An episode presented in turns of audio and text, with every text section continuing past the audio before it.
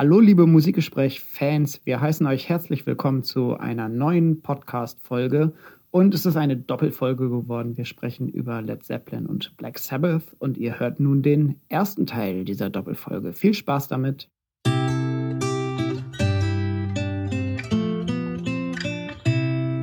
Musikgespräch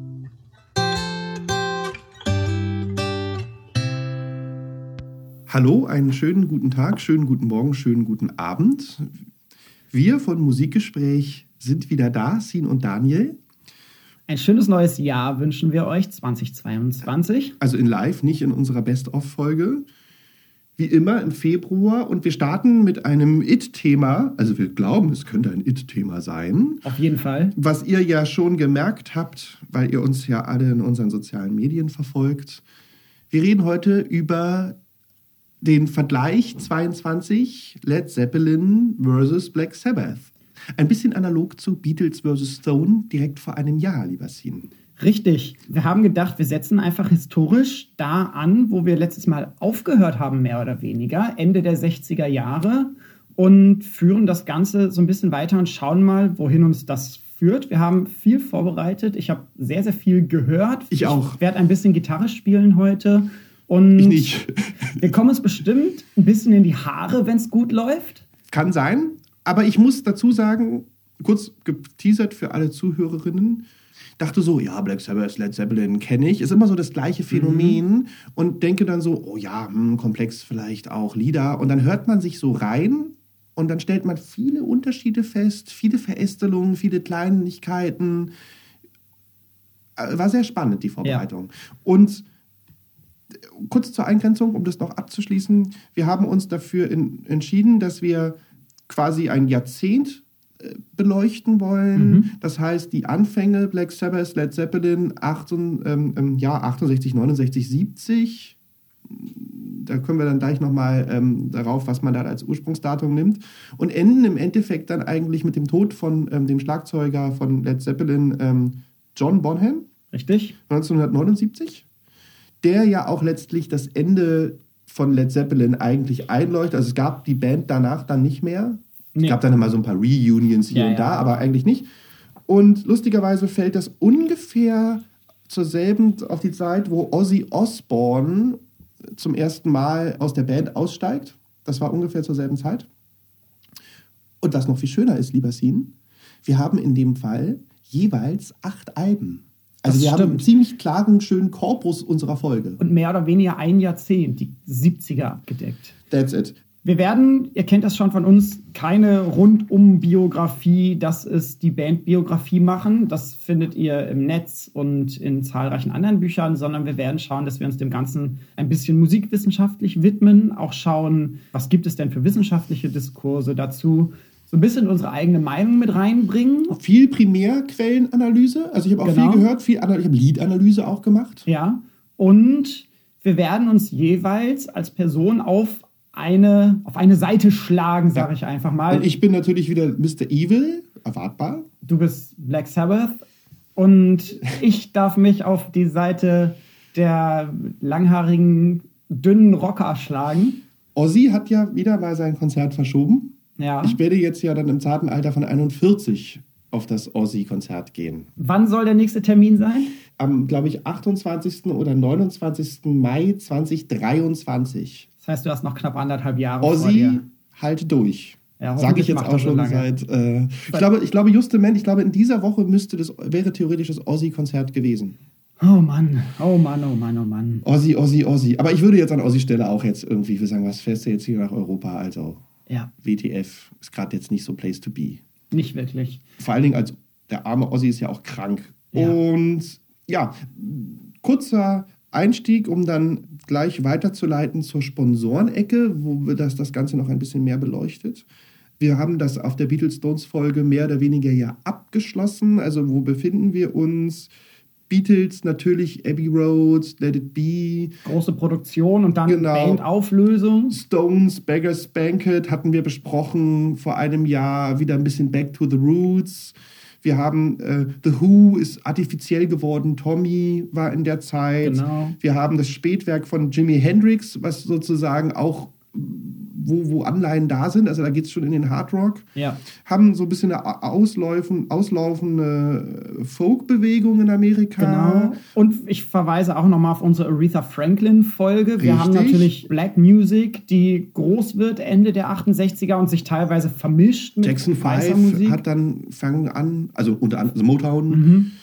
und haben aber auch sozusagen dieser abklingende Beatles-Stones-Bereich, wobei die Stones hatten wir ja besprochen, auch weiter Musik gemacht haben, hat dann auch wieder so eine Singer-Songwriter-Szene äh, befeuert. Also wir haben dann, ähm, klar, Simon Garfunkel hatte dann auch Bridge Over Troubled Water, war so die Zeit, wo die aufgehört haben, aber wir hatten sozusagen einen jungen Elton John, der anfing, Karriere zu machen. Genau. Und es splittete sich so ein bisschen in Diversifizierung ist Ja. das Stichwort. Reggae auch zu Ja, der Zeit. wir auch besprochen. verweisen auf unsere Bob Marley Reggae-Folge. Um das vorwegzunehmen, ganz kurz. Mhm.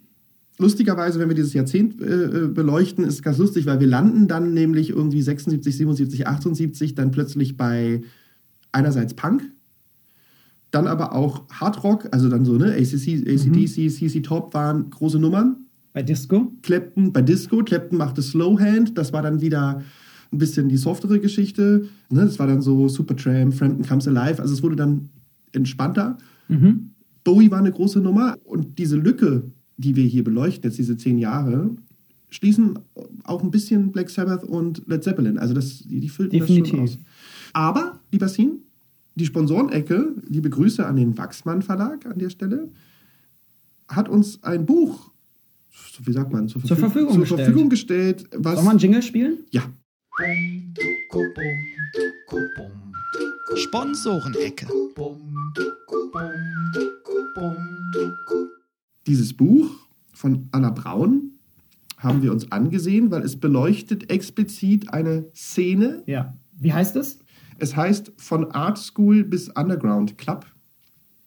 Der Untertitel ist eigentlich fast wichtiger, finde ich, dann noch Räume der Interaktion von visueller Kunst und Popmusik im London der 1960er Jahre. Und wir nehmen das Genau. als kleinen Backdrop, um nochmal zu untermauern, von wo kommen wir musikhistorisch und dann können wir schauen, wo es hingeht. Bitte, Sim. Das Buch selber ist die Dissertation von Anna Braun. Das ist erschienen in der Reihe Populäre Kultur und Musik.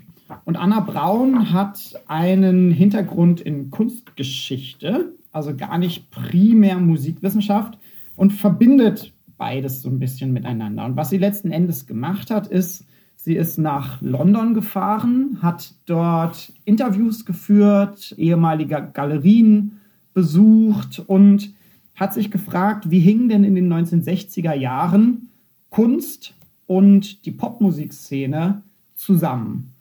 Es gibt ein bisschen Forschung, die schon auf bestimmte Sachen im Vorwege hinwies. Beispielsweise hat Simon Frith schon sehr früh deutlich gemacht, dass es für die britische Musikgeschichte eine wichtige Verbindung gab zwischen Popmusik und den Art Colleges, den Kunsthochschulen. Und da knüpft Anna Braun an und erweitert dieses Narrativ um noch zwei weitere Beispiele, nämlich um die Galerien und die Underground Clubs. Das heißt, sie stellt hier so ein Triptychon auf von drei Räumen, Kunsträumen, die wichtig waren, die Art Schools, die Galleries und die Underground Clubs als Orte, an denen sowohl Kunst wie auch Musik stattfanden und wo beides aufeinandertreffen konnte. Zu den Art Schools kann ich kurz sagen, in den 1950er Jahren wurde das Kunstsystem, Kunstausbildungssystem in England reformiert und diese Art Colleges ins Leben gerufen, die halt eben auch offen sein sollten für alle Bevölkerungsschichten, die viel Kunst tatsächlich förderten, aber eben auch viel Musik entstand dort. Bekannte Beispiele sind beispielsweise The Who, die ähm, auf diese Art Colleges gegangen sind. John Lennon beispielsweise, der hat dort auch studiert. Keith Richards? Keith Richards. Dort ist auf jeden Fall äh, viel passiert und Musik näherte sich ein bisschen der Kunst an und die Ideale von Kunst beeinflussten auch dann das Machen von Popmusik. Dann der zweite Ort, an dem vieles stattfand, waren die Galerien. Und zwar tauchten im London der 1960er Jahre vielfach neue Galerien auf, die mit neuen progressiven Konzepten gespielt haben, die häufig beispielsweise auf äh, das Raumkonzept des White Cubes setzten, also einfach ein weißer Raum, in dem die Kunstwerke ganz exponiert gezeigt wurden, anders als in den großen klassischen Galerien, die oftmals sehr prunkvoll hergerichtet waren. Hier waren sowohl MusikerInnen als auch KünstlerInnen regelmäßig Gast und tauschten sich aus. Und wir haben das, glaube ich, auch in unserer Beatles Stones Folge schon besprochen. Ende der 60er gibt es dann halt vielfach Phänomene von Popkultur. Pop wurde Kunst, Kunst wurde Pop und das wurde in diesen Galerien auch vorangetrieben. Und Anna Braun macht das beispielsweise auch daran fest, äh, wie die Covergestaltung von Platten in den 60er Jahren sich entwickelt hatte und nimmt hier das bekannte Plattencover von Sgt. Pepper's Lonely Hearts Club Band der Beatles, welches halt eben dann auch von Künstlern entworfen wurde und umgesetzt wurde. Das heißt, hier erfolgte eine direkte Zusammenarbeit.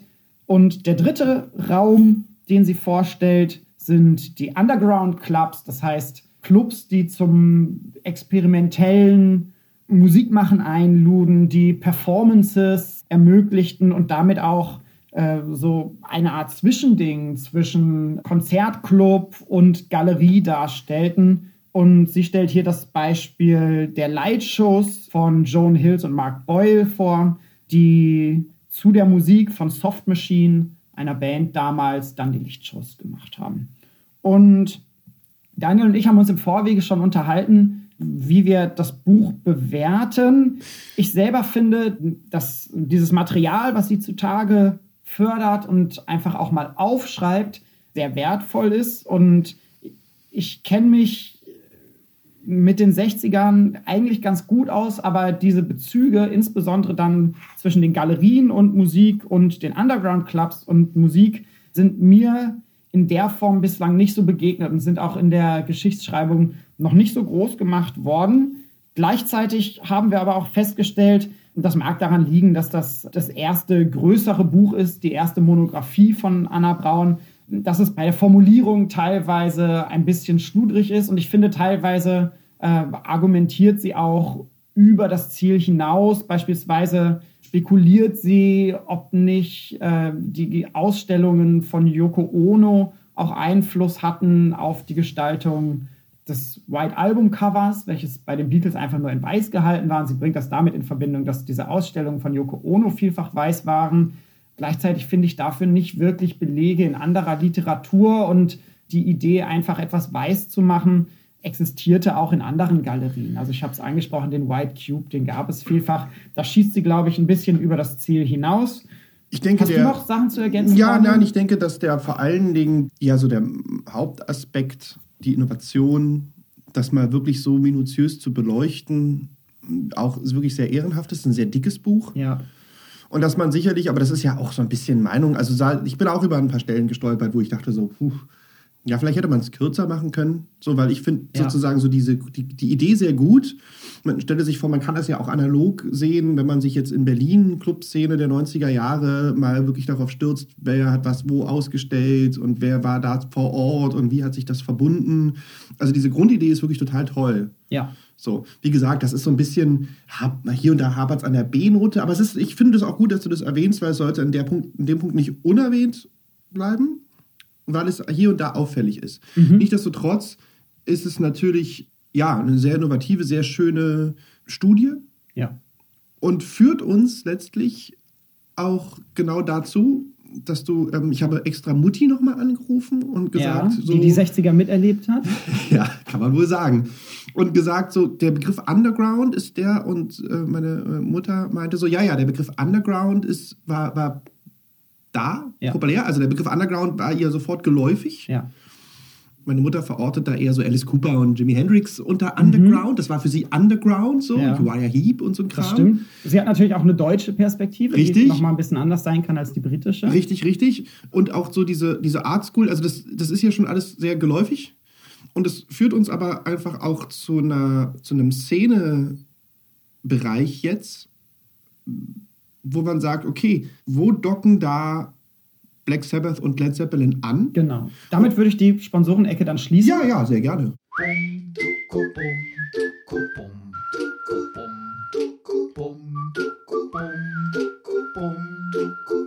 Und ich glaube, du könntest dann mit Led Zeppelin anfangen, weil ich glaube, der Ursprung von Led Zeppelin lässt sich in dieser Szene tendenziell mehr verorten als der Ursprung von Black Sabbath. Richtig.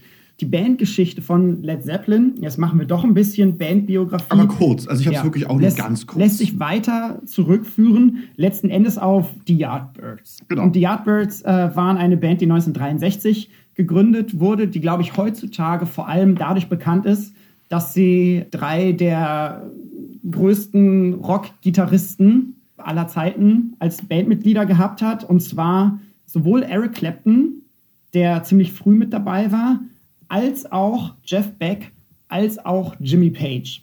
Und auch Ja. meines Erachtens geht ja das Gerücht um, oder es wird gerne mal viel zitiert, dass auf Roger the Engineer sozusagen zum ersten Mal, ich glaube, es war Jeff Beck, hier bei einem Yardbirds-Album eine verzerrte Gitarre eingesetzt wird. Ne? Also es gilt sozusagen als der Ursprung der Rockgitarre.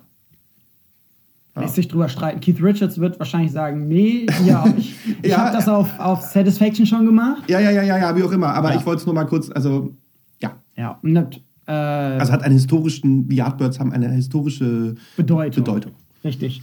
1966 steigt Jimmy Page dort ein, zunächst als Bassist, weil der alte Bassist den Flöten gegangen ist und übernimmt dann zunächst erst, weil Jeff Beck krank war, der konnte nicht spielen, übernimmt äh, äh, Jimmy Page zunächst die Gitarre und äh, als dann Jeff Beck aussteigt, ist Jimmy Page der neue feste Gitarrist.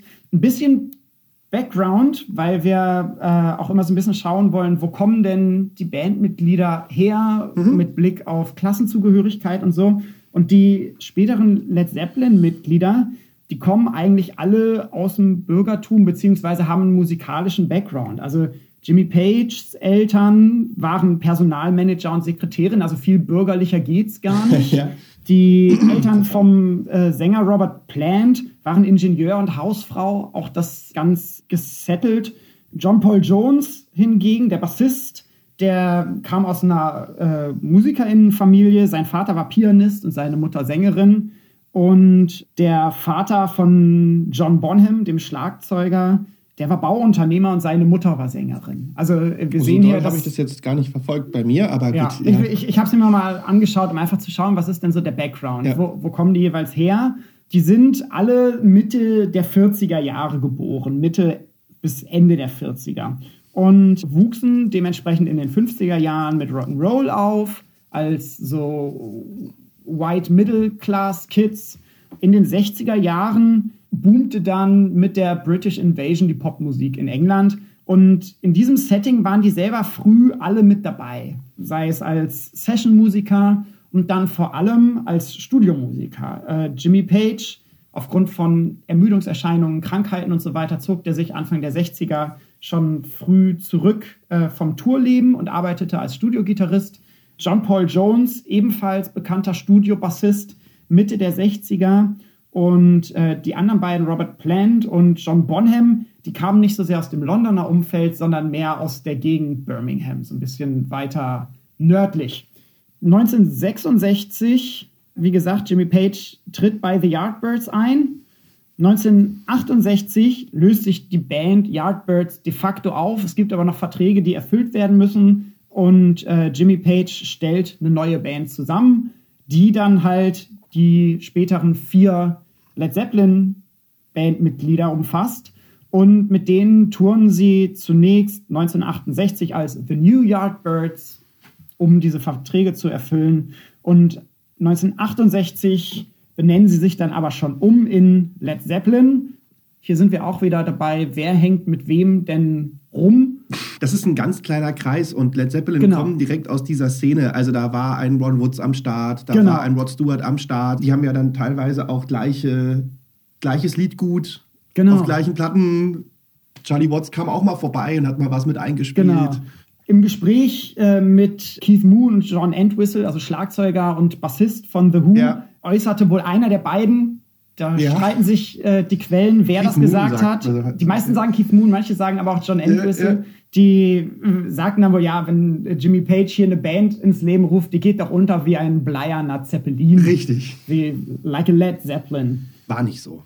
War dann nicht so und die Schreibung mit LED, eigentlich müsste es grammatikalisch richtig L-E-A-D sein, äh, liegt daran, dass äh, man es dann natürlich auch mit dem Wort Lied führen in Verbindung bringen könnte und um die Aussprache klar zu machen, haben sie auf das A dann einfach verzichtet. Zum Thema, wer hing mit wem rum, ne? das ist auch spannend. Äh, Jimmy Page hat Mitte der 60er mit unglaublich vielen Leuten auch zusammengespielt. Ich habe mal so ein bisschen aufgeschrieben, bei wem er auf den Platten auch mit drauf ist als Oh ja. Studiogitarrist. Also, er spielte, also in Clubs sowieso schon mit Eric Clapton und Jeff Beck zusammen und dann im Studio unter anderem mit The Kings, The Who, Marion Faithful, Rolling Stones, Van Morrison und er spielt die Gitarre auf Shirley Bassey's Goldfinger. Spielte unter anderem auch auf Joe Cockers Aufnahme With a Little Help from My Friends mit und produzierte auch ab Ende der 60er Jahre. Also Jimmy Page war ein Studio-Crack Ende der 60er Jahre, als er dann äh, Led Zeppelin gründete. Sehr interessant, weil hier haben wir einen großen, großen Gap Zu Black Sabbath. zu Black Sabbath, weil das in der Form erstens gar nicht so wirklich ursprünglich verfolgbar ist, weil wir es hier ja eigentlich fast mit einem sehr klassischen Underground-Ursprung haben, sondern wir unterhalten uns über Birmingham, Ende der 60er Jahre, und wir reden mehr oder weniger von ähm, Schulfreunden. ja. Wir reden von Schulfreunden. Wir reden davon, dass Tony Iommi und Bill Ward befreundet waren und Geezer Butler und äh, John Michael, Ozzy Osbourne dann auch dazu kamen. Und ähm, im Endeffekt reden wir davon, dass sich vier Leute zusammengetan haben, weil sie Musik machen wollten. Ohne in irgendeiner Art und Weise vorher in Kontakt mit Musik getreten sind. Es war so, dass ich glaube, ähm, dass Tony Iommi und äh, Bill Ward, glaube ich, zuerst da waren und dann entsprechend nach einem Bassisten und einem, vor allem nach einem Sänger gesucht haben. Klassisch, Sänger sind immer schwer zu finden. klassische Zeitungsannoncen-Geschichten, also so typisch oder Aushänge in Ja. Probenräumen.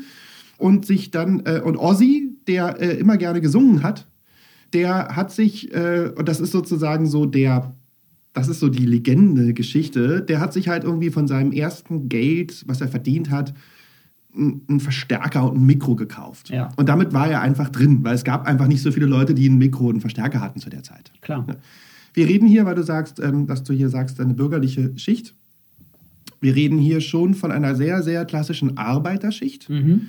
Also wir reden davon ähm, von Stahlarbeitern in, in, in jeglicher Hinsicht, äh, von bei allen Vieren. Also Birmingham, Birmingham Arbeiterschicht. Ja. Ähm, aber sehr, also was, was ganz interessant ist, dass wir, äh, Tony Iommi hatte ja auch äh, Vorfahren, ähm, äh, äh, Migrationshintergrund.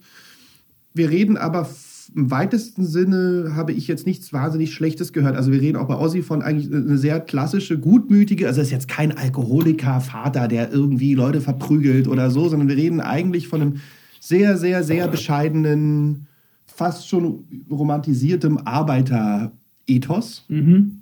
Schweißer- und Stahlarbeiterszene von Birmingham. Und Tony Iommi und Geezer Butler machten zu der Zeit Musik in einer Bluesband. Also das war halt auch so diese Skiffle-Szene, Blues-Szene. Daraufhin kam dann, ähm, also als dann Bill Ward und Ozzy, als die Band zusammenkamen, äh, nannte man sich erst Earth und probte zusammen und hat dann unter anderem festgestellt, dass es eine Band schon gab, die Earth heißt. Ja. Konnte man damals nicht googeln. Das merkte man dann erst immer so ein bisschen Ups. später, wenn jemand sich Genau, war. Google war jetzt nicht so. Es ist nicht so, dass wir sagen, okay, Bandname googeln, wen gibt es jetzt schon? Branding, das nennt man im Marketingbereich, nennt man das sozusagen Branding Search. Also, Ja. ne, was äh, gibt's, äh, ähm, habe ich auch schon gemacht. Wie nennen wir unsere Firma? Weil, Oh Gott, oh ja, und so Band, wie nennen wir unseren Podcast? Ja, ja, ja, genau, haben wir auch gemacht. Nee, und und ähm, jedenfalls Geezer Butler, ähm, also die Legende sagt, und das ist ein ganz interessanter Punkt, weil da das ein ganz anderer Hintergrund ist. Ja. Die Band probte gegenüber von einem Kino. Und Gieser war, der Bassist, war großer Horrorfilm-Fan. Letztlich auch derjenige, der getextet hat, letztlich auch derjenige, der nicht, glaube ich, den meisten intellektuellen Input dieser Band geben möchte, Gieser Butler. In vielerlei Hinsicht werden wir sicherlich noch drauf kommen. jedenfalls probte man gegenüber des, ähm, eines Kinos und stellte fest, dass wenn dort Horrorfilme liefen, das Kino immer sehr voll war. Ja. Und dann stellte man fest, und dann kommen kommt, wir, wir gehen hier gleich über in Image. Also vielleicht sollte ich als kleine Fußnote noch sagen, ähm, als Paradebeispiel von Ozzy, wir reden von einer Arbeiterschicht, wir reden davon, dass die keinen Schulabschluss hatten, dass Ozzy von der Schule geflogen ist, dass er in verschiedenen Jobs gearbeitet hat, äh, sich als Kleinkrimineller versucht hat und so weiter. Also er war halt auch teilweise im Gefängnis mal, ja.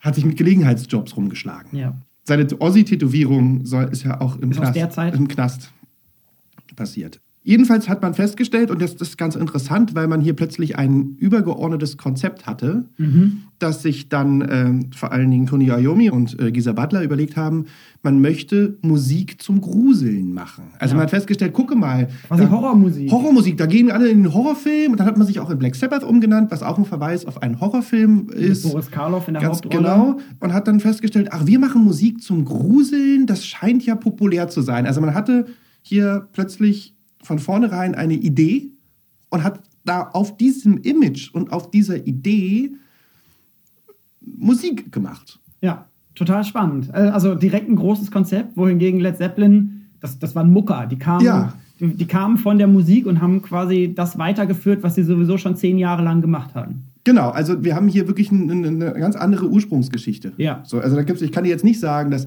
sicherlich hat Bill Ward mal irgendwo im Laden gedrummt, wo XYZ auch mal gespielt haben.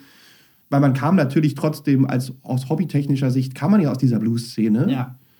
Und es gab ja auch Überschneidungen, da werden wir sicherlich nochmal, also man kannte sich schon. Klar, also auf jeden Fall. So ähm, Robert Plant und, ähm, und Gisa Butler und so weiter, also man kannte sich schon. Aber ein ganz anderer Ursprung. Genau, wo wir dann auch gleich zum Image kamen, mhm. kommen, und das habe ich jetzt schon erwähnt. Also wir haben hier von vornherein bei Black Sabbath einen düsteren, Horror, diabolischen Teufels-Image. Man hat sich dann entsprechend auch versucht, anfangs, anfangs, das, das verranzte dann im wahrsten des Wortes aus, äh, äh, äh, ähm, versuchte sich anfangs auch so ein bisschen dran äh, zu, zu, zu, hängen an diesem Image. Ähm, der Vater von, äh, Gott, Ossis Vater. Ossis Vater hat diese Kreuze geschmiedet. Ja, und den mitgegeben, aber also ja. eigentlich als, ne, als, ein gutes Zeichen hier im Sinne von Gott passt auf euch auf. Aber ja, das, das Black Sabbath-Kreuz. Äh, ja, existierte ja auch noch, aber das war sozusagen. Existiert bis heute auch, tragen die immer noch ja, auf der Bühne. auch noch, ja, ja, habe ich gesehen. Ich war ja bei Black Sabbath gesehen live. Was ganz lustig ist, weil, also wenn man sich Gisa, Bill und Tony ansieht, dann passt das schon.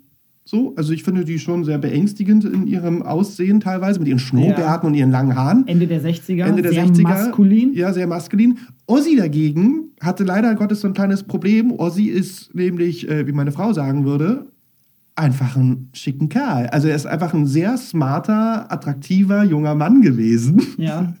Mit weniger Bartwuchs gesegnet Mit als die weniger anderen. Weniger Bartwuchs, der halt aber so ein bisschen in seinem Smartsein eigentlich da so ein bisschen so äh, dem entgegensteht. So, so, so, so ein hübsch, hübscher junger Mann gewesen, der sehr charismatisch war.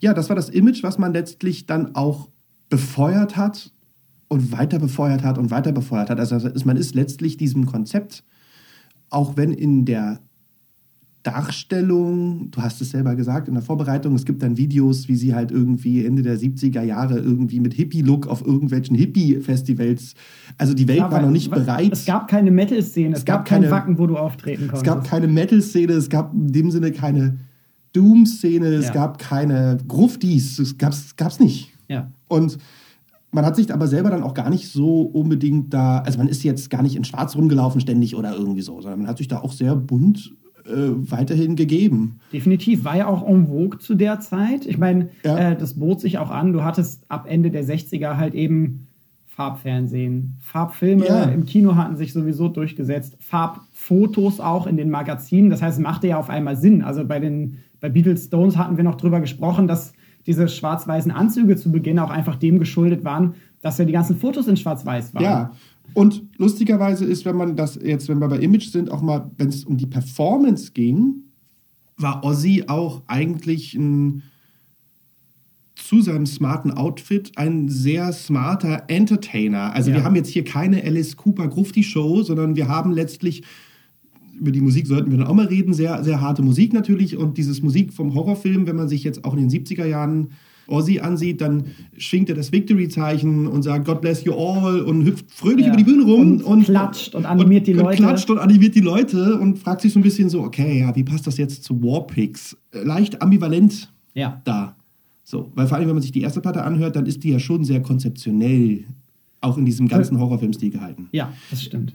Das Image von Led Zeppelin, da leite ich kurz über zu dir, hatte aber auch den einen oder anderen diabolischen Hintergrund, ne?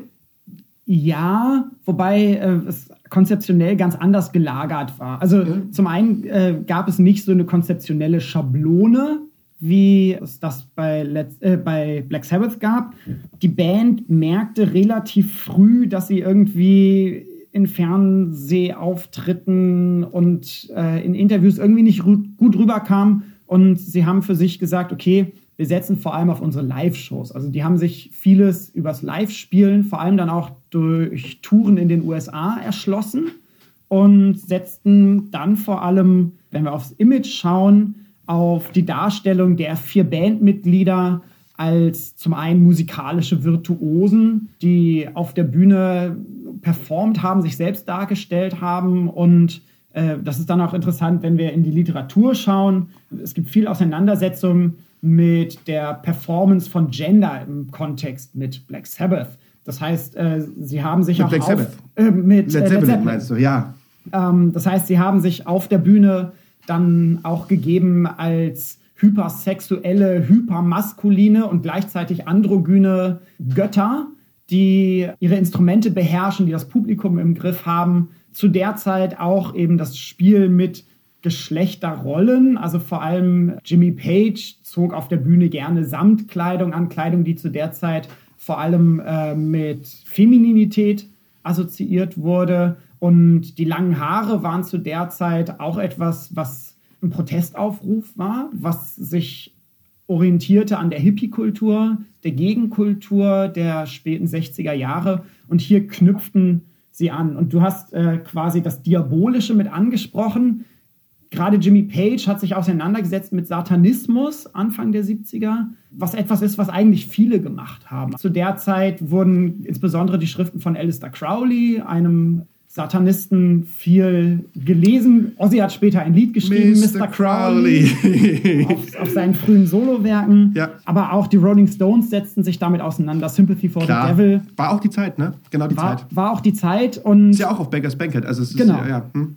In dem Kontext müssen wir, glaube ich, aber auch so ein bisschen schauen, was heißt denn Satanismus in dem Kontext? Letzten Endes würde ich es mal in dem weiteren Feld unterschiedlicher New Age-Bewegungen verorten, die halt versuchen, ja. äh, Spiritualität neu zu denken, die gleichzeitig etablierte Normen hinterfragen und das Individuum stark in den Mittelpunkt stellen. Und oh, absolut. Das war auch so eine Auseinandersetzung, die Jimmy Page mit Satanismus führte. Ich denke, keiner der Bandmitglieder hat jetzt an eine Existenz eines, ich sag mal, fleischlich existenten Teufels geglaubt, der irgendwie die Menschen knechtet, es entstand aus einer stärker spirituellen Bewegung. Es ist interessant, weil gerade bei Black Sabbath zum Beispiel ist das ja überhaupt nicht so. Ähm, das ist ja wirklich einfach nur Konzept gewesen. Ja. In dem Fall. Also da, ne, es ist ähnlich wie es dann, wenn wir dann, kleiner, kleiner Verweis auf Impact, irgendwie, was weiß ich, Slayer oder so, weißt du, wo halt irgendwie, die sind halt irgendwie gläubige Katholiken und machen halt irgendwelche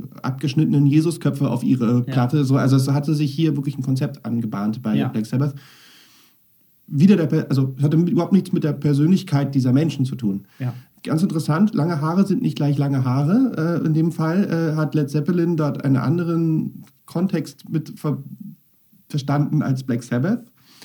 Und weil du Samtanzüge ansprichst, wenn man sich die frühen, wenn man sich Live-Acts der 70er ansieht von Black Sabbath, dann hat das schon was sehr Punkiges. Ja. Also das ist dann eine Jeans und ein Hemd. Genau. So, es wird dann später mit steigendem Konsum von Kokain und Geld verändert sich verändert das? sich das, aber so grundsätzlich ist das eher da, schon da so kommen diese, die Leggings dann irgendwann. Ja, es ist eher so Jeans und T-Shirt genau. äh, gewesen schon bei Black Sabbath. Und Led Zeppelin halt eben wirklich ja. sehr prunkvoll. Ich erinnere mich von den Outfits her am ehesten an so die Jimi Hendrix Outfits, Ja. der auch sehr, sehr prunkvoll in, in einer Art Uniform auf Ja. der Bühne stand. Daran eher angelehnt. Viel Haut auch gezeigt, also Ja. gerne auch einfach eine offene Jacke getragen, offenes Jackett, wo drunter dann Bauch und Brust sichtbar waren. Oder auch als Schlagzeuger oben ohne gespielt. Gut, das hat aber Billboard und auch so. gemacht. Also ich glaube, das, ist haben halt einfach auch anstrengend gewesen. Ja, Schlagzeug ist was Körperliches. Der Grund, warum in der letzten Reunion Billboard dann leider gecancelt wurde.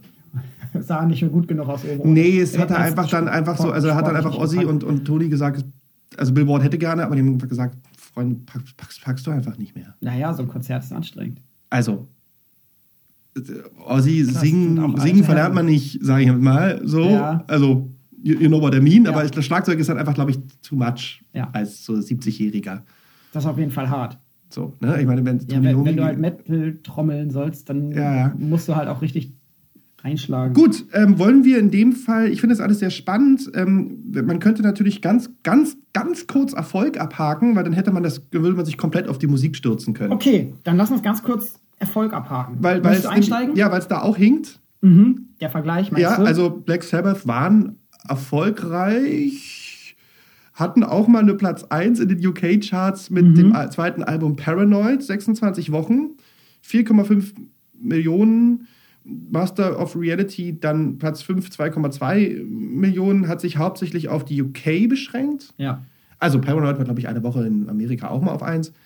Ist aber alles in allem Welten von Led Zeppelin entfernt. Das stimmt. Dafür haben sie länger durchgehalten. Ja, da bis, bis heute Bis heute, ja. ja. Led Zeppelin haben bis heute knapp 300 Millionen Platten verkauft. Und von den neuen Studioalben, die sie produziert haben, also inklusive dann dem Coda-Album, was nach äh, Ja. Bonzos Tod rauskam. Auch vertraglich noch, musste noch was passieren. Genau. Von diesen neuen Studioalben landeten in UK sieben auf Platz 1, in den USA sechs Alben auf Platz 1. In der BRD war nur Led Zeppelin 2 auf Platz 1, aber immerhin. Und sie platzierten sich aber auch in Deutschland gut, also auch in den USA. Das waren immer Top 10 Alben auf jeden Fall. In Österreich-Schweiz, für die, die uns in Österreich-Schweiz hören, hier war leider kein Led Zeppelin-Album auf Platz Liebe 1. Die haben andere Sachen gehört. Äh, scheinbar. ganz kurz, auch Led Zeppelin, auch Billboard-Charts technisch wirklich ein äh, Paradigmenwechsel. Also was man, wenn man das historisch jetzt überladen möchte, Led Zeppelin hat, haben die Beatles von Platz 1 verdrängt. So. Wa- Was, was Alben angeht, ja. Also, aber nicht halt was Singles angeht. Nein, nein, aber da gab es da, da gab's diesen Wechsel. Ne? So, Mehr also, oder also, also weniger, irgendwie, ja. ich glaube, irgendwie ähm, Simon Garfunkel hat dann äh, mit Bridge over Troubled Water ähm, irgendwie Abbey Road verdrängt. Und da dachten alle schon so, wow, Simon Garfunkel so stoßen die Beatles vom Thron. Und dann kam Led Zeppelin und hat das halt sozusagen auch nochmal pulverisiert. Also so, das war dann wirklich so, guck mal, hier ist jetzt was Neues. Ja. Singlemäßig sieht es anders aus. Zum einen hat die Band wenig Singles herausgebracht. Also die Band wollte selber Alben produzieren Ja. und keine Singles. Ja. Und viele Lieder waren auch zu lang für Airplay. Da Ja. haben dann die Plattenfirmen teilweise die Singles extra zurechtgeschnitten. Das heißt, es gibt von manchen Liedern, die eigentlich sechs Minuten gehen, gibt es dann drei Minuten 30 Versionen, wo auf einmal in der Mitte so ein harter Cut entsteht. Sie schneiden sogar noch manchmal im Radio Stairway to Heaven. Sogar das Immer noch. macht das Radio immer noch. Der einzige Single Nummer 1 Hit von Led Zeppelin ist dann tatsächlich auch, also wenn wir auf die großen Märkte UK, USA und BRD schauen, Darf ich tippen? ja, Tipp, Ah, entweder Whole Lotta Love oder Good Times, Bad Times. Whole Lotta Love Ah. war in Deutschland auf Platz 1. Ach. Aber zum Beispiel äh, halt auf den ganz großen Märkten UK, US hatten sie keine Single auf Platz 1. So, haben sich da einfach nicht platziert, war ihnen, glaube ich, aber auch nicht so wichtig. Aber immer ausverkaufte Tourneen, Ja. viel gespielt, in großen, wichtigen Locations gespielt. Über Impact sprechen wir nachher noch, aber auf jeden Fall große Namen in den 70ern, Big Sellers. Mega Big Sellers. Also ich meine, Ozzy und äh, Konsorten hatten auch genug Geld, um sich genug Häuser und genug Kokain zu kaufen. Und ich möchte gar nicht wissen, was Led Zeppelin dann noch on top verdient haben. Ja, Unmengen, Unmengen. Ja. Gut. Gut. Äh, ja, ja, you say it. Musik, Rhythmusgruppe? gerne, Wieder ich? steig ein. Ich finde da auch hier, da hatten wir uns kurz im Vorfeld darüber unterhalten, sehr interessant, dass meines Erachtens Schlagzeug und Bass sich hier immer nach der Gitarre richten. Bei Black Sabbath. Bei Black Sabbath. Das heißt, Tony Iommi gibt quasi einen Gitarrenriff auch als Rhythmus vor. Mhm. Das erste Album ist ein bisschen anders. Also wir müssen natürlich sagen, wenn wir über acht Alben reden, gibt es immer Ausnahmen, das bestätigen immer. Regeln. Nebenbei bemerkt, vielleicht sollte man das hier mal droppen, bin ich der Meinung, dass sowohl Black Sabbath als auch Led Zeppelin eigentlich bei ihrem zweiten Album so ihren Ton gefunden haben. Also ja, ich, sowohl ich würde sogar aufs dritte gehen. ja, aufs dritte gehen, Immigrant Song, hm, okay, Master of Reality. Also ja, also aber zumindest das erste Album ist noch so ein bisschen outranged. Das ist in beiden Ja. Fällen sehr Jam-lastig. Ja. Also So. ich kann mir das erste Sabbath-Album schwer anhören, was vor allem auch daran liegt, dass die Gitarrensoli einfach so oft gedoppelt sind und Ja. links, rechts gesplittet sind. Und, und für mich ist das wirklich nur so Jam-gegnaddelt. Ja, es ist wirklich, es ist wirklich teilweise Jam-Geknaddel. Aber es ist ganz interessant. Ich möchte in dem Zusammenhang mal einmal Wikipedia zitieren, Ja. ähm, weil ich dachte, die, weil ich ganz, weil ich fand, die haben das sehr schön hier irgendwie auf den Punkt gebracht. Mhm. Wo steht, in den meisten Stücken dieser Zeit kombinieren Black Sabbath einfache Riffstrukturen mit virtuosen Variationen von Bass und Schlagzeug und eingängigen Gesangslinien. Ja. Weil es ist sehr interessant, dass auf der einen Seite dadurch, dass die Gitarre letztlich eigentlich das alles führt bei Black Sabbath, gerade der Bass von Gisa Butler in irgendeiner Art und Weise sehr emanzipatorisch, eigenständig irgendwie so ein bisschen rumdudelt. Ja. Also er hat eigentlich kaum wirklich strukturelle Aufgaben, was den Song betrifft. Ähnliches gilt für Bill Ward, wo ich nebenbei bemerkt einen großen Unterschied zu Led Zeppelin sehe. Genau, da kommen wir gleich zu. Ähm, wie gesagt, die sind wirklich freier Virtuoser. Der Bass verdoppelt teilweise auch wirklich die Gitarrenlinie, was man dann später auch dann bei ähm, Iron Maiden oder so sieht. Das heißt, äh, Beispiel zum Beispiel irgendwie Iron Man, wo halt irgendwie der Bass äh, die komplette Melodie der Gitarre übernimmt und sich dann verlieren, sich dann in einem sehr freien, arrhythmischen, nicht basierend auf einer rhythmischen Form frei beweglicher Assoziation, sage ich mal. Also ohne Mhm. soll, Toni, soll ich was vorspielen? Ich habe eine Gitarre hier. ja, also ohne Toni geht da nichts. Ja. Also die Gitarre und, und, und so war es auch angelegt so und wie gesagt, und ich glaube Gisa, und es ist immer noch so, wenn man sich live äh, anhört, dass Gisa halt irgendwie so, der hat halt seine, spielt halt seine, seinen Bass ohne Plektrum, wie es sich gehört zu der Zeit und nudelt da halt irgendwie so ein bisschen dazu. Ja. Auch Bill Ward am Schlagzeug, den ich sicherlich auch grundsätzlich nicht schlecht, aber weniger virtuos als Bonham einordnen würde, der kann schon was. Aber er ist sehr frei in seinem Spiel. Ich glaube, man hört auch vor allem auf den frühen Studioaufnahmen, dass die Sachen teilweise in so einem Jam halt entstanden sind. Ja. Ne? Es ist nicht alles 100% durcharrangiert. Songstruktur wird dann interessant, aber da kommt Ja. und Melodie und Harmonie auch, aber darüber Ja. kommen wir dann ähm, das erstmal nur zur Rhythmusgruppe. Ja. Äh, ja, du kannst was zu Led Zeppelin sagen, du kannst was vorspielen, wie du magst. Na, dann gehe ich zu Led Zeppelin Hm? Und schaue auch erst auf die Rhythmusgruppe. Was, glaube ich, direkt sehr auffällig ist, auch in Relation zu anderer Musik zu der Zeit, ist, dass das Schlagzeug sehr stark im Vordergrund steht. Sehr stark. Also es ist äh, sehr breit auch gemischt und es füllt tatsächlich auch den gesamten Klangraum. Gibt einen Ähm, Grund, warum sie gesagt haben, ohne Bonham kein Led Zeppelin. Genau. Also muss man mal ganz ehrlich so sehen. Ja, der war, das Schlagzeug stellte eine tragende Stütze Ja. dieser Band dar. Ja. Prinzipiell sind die viele Led Zeppelin-Stücke so aufgebaut, dass Bass und Gitarre einen Riff spielen. Und der Bass, anders als bei Black Sabbath, der doppelt oftmals einfach dieses Riff. Das heißt, er unterstützt das Gitarrenriff mit den tiefen Frequenzen. Ich kann mal irgendwie so ein typisches Riff vorspielen. Warte mal, ich habe hier meine Gitarre. Ups. Nicht kaputt machen. Nein, nein. Nicht Pete Townsend spielen. Nein, nein. Die ist so alt und E-Gitarren kriegst du echt schwer kaputt. Das sind, Pete Townsend schafft das. das stimmt, aber der hat sich auch richtig anstrengen müssen. dafür. Ja. So ein typisches Led Zeppelin-Riff wäre zum Beispiel von Whole Lotta Love.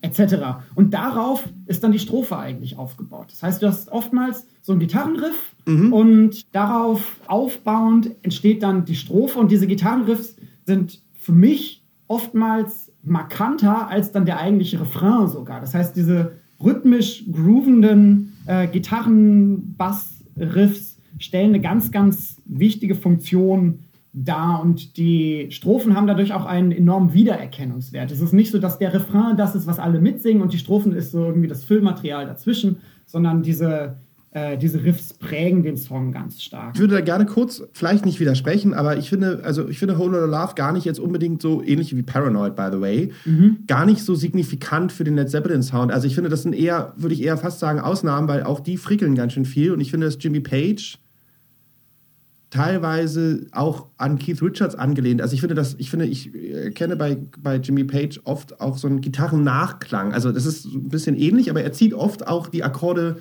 nach, sozusagen. Ja, also so da- da also er ist nicht immer auf der Eins, will ich damit sagen.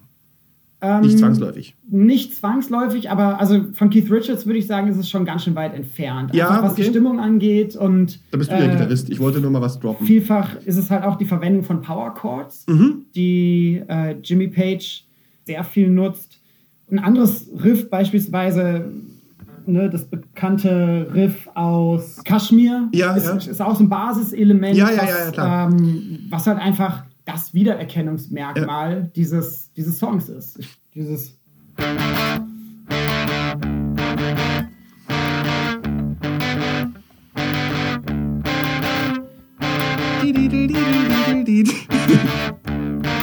genau. Etc. Ich sage nur, als ich den Eindruck habe, Cashmere, Communication Breakdown, Whole Lotta Love, wenn man sich sozusagen in die Tiefe des Albums äh, nimmt, ist sozusagen, steht das Riff einfach nur zeitlich gar nicht im, im, als erstes. Das ist letztlich trotzdem stilbildend.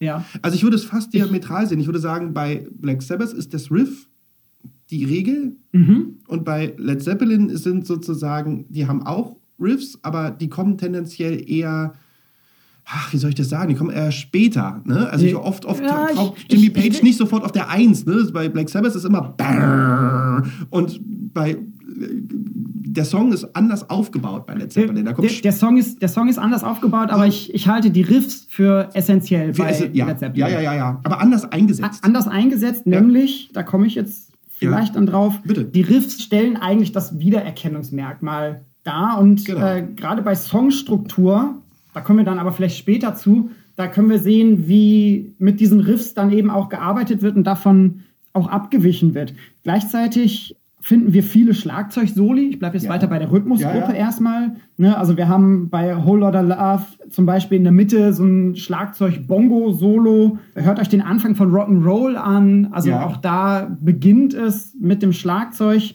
oder dann tatsächlich ein, ein Schlagzeug-Instrumental aus der Spätphase Bonsus Montreux, wo wir tatsächlich einen Schlagzeugsong hören. Und was ich auch wichtig finde, was es bei vielen Led Zeppelin-Songs gibt, ist so eine Polyrhythmik, eine Verschiebung von Rhythmen. Das hören wir bei Black Dog zum Beispiel. Ja,